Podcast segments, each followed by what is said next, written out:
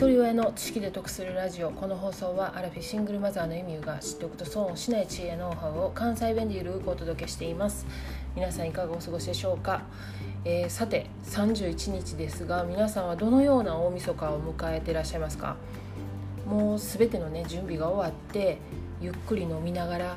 くつろぎながらこの放送を聞いてくださってるって方もいらっしゃると思います、えー、今年は皆さんにとってどのような年でしたでしょうか。っていう冒頭の挨拶をここ数日何回も聞いてらっしゃると思うんですけども、まあ、その都度ね私もねこういろいろと振り返ってたんですが私にとってね今年はもうめちゃめちゃ学び大きい年になりました。この秋から大学の勉強を始めたっていうことは大きなことやったんですけれどもその決断に至るまでの経緯をね思い返してました。でやっぱりねその発端となったのは2月に始まったロシアとウクライナの戦争でした。でめっちゃショックやったし、まあ、戦争イコールね命を落とす人がいてる。しかも一般市民の中にも。ということは、まあ、何の罪もない小さい子供までっていう連想するのはたやすいですよね。なのでやっぱり感情が動く。悲しくもなるしこのやり場のない怒りも湧いてきます。でもその戦争がねなんで起こったんかっていう理由。でもちろんねその簡単な背景であれば5分10分見たらすぐ分かるような動画はたくさん転がってるんですけれども簡単に理解できることじゃないから戦争になったわけでその背景や歴史を知らない自分がね情けなく思ったし子供たちにねその説明できへん自分を恥ずかしいとも思ったんですよね。でそこで以前からねちょくちょく聞いてたその古典ラジオでロシアとウクライナの緊急配信聞いたんです。でまあ、それと並行してポッドキャストの超相対性理論でもウクライナの問題について話しててねもうそれをね3回も4回も聞いたっていうことをねこの私の放送で話してる回もあります。でまた娘がねこの出来事に私は募金せえへんって言ったことがきっかけでねそこからまたねいろんな情報を探してるうちにフリーランスで国際協力士されてる原寛太さんにたどり着いて、まあ、娘がねそのオンラインサロンシナジーに入会したこともあって歴史社会問題国際問題哲学を知ることが自分たちにとって大切やっていう認識になったんですよね。で毎日の生活の中でそういったことを意識するようにもなりました。でこういう経緯があって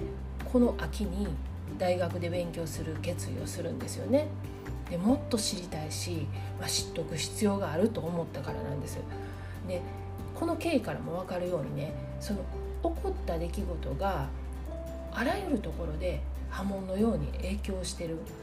でもちろんねその影響がないわけない出来事なんですよでもそのことによってその私にね大学で勉強するっていう選択をさせたわけなんですよね。でまた子どもたちとも今まで以上にその歴史や社会の話をするようになってそこからねその見えてくるものっていうのが随分変わってきたんですよね。で私はねこの学ぶことに興味を持ったおかげでその興味のない暗記だけの勉強がどれだけ効率が悪くて意味のないことなのかっていうことにも気づくんです。で私たちがね受けてきた教育って一体じゃあ何やったんやって疑問に思う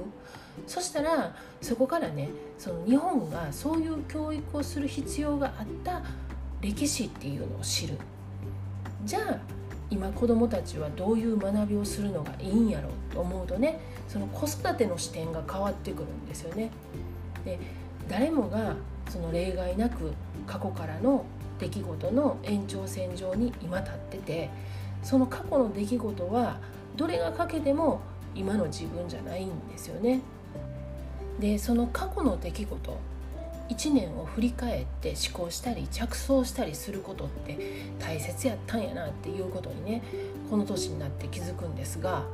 その時にはもう記憶できる脳のキャパが狭くなってる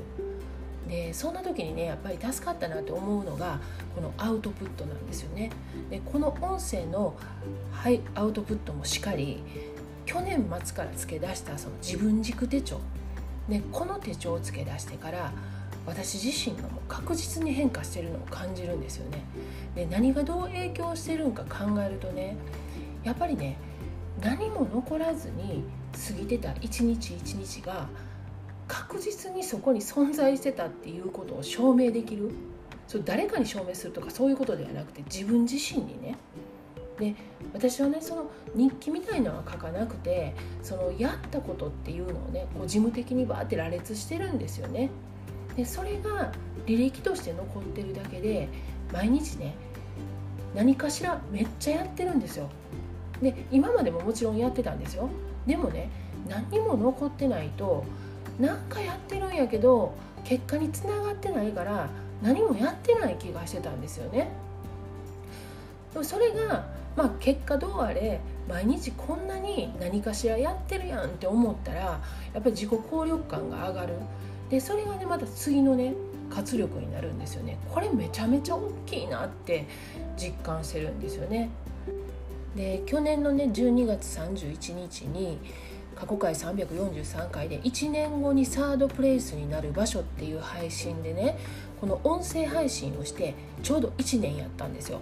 だから音声でのアウトプットが自分にとってどんな効果があったかっていう配信をしてるんですよね。で今年は音声プラス手帳を書くこと。ダブルアウトプットしてみてやっぱりその効果がね倍増になったっていう実感があったので娘にもねそのクリスマスに自分軸手帳をプレゼントして今ねああだこうだ言いながら一緒に手帳をつけてます。ちょうど2年前の大晦日に音声配信をスタートして今日で2周年になります。当初から聞いてくださってる方で途中から過去配信まで遡って聞いてくださってる方コメントくださる方サイレントリスナーの方ご縁をいただいて今年お会いできた方皆さんに心から感謝しています。今年も1年ありがとうございました。来年も不定期ですけども音声配信続けていきたいと思ってますのでどうぞよろしくお願いします。どうぞ良いお年をお迎えください。では最後までお聴きいただきありがとうございました。今日も笑顔で。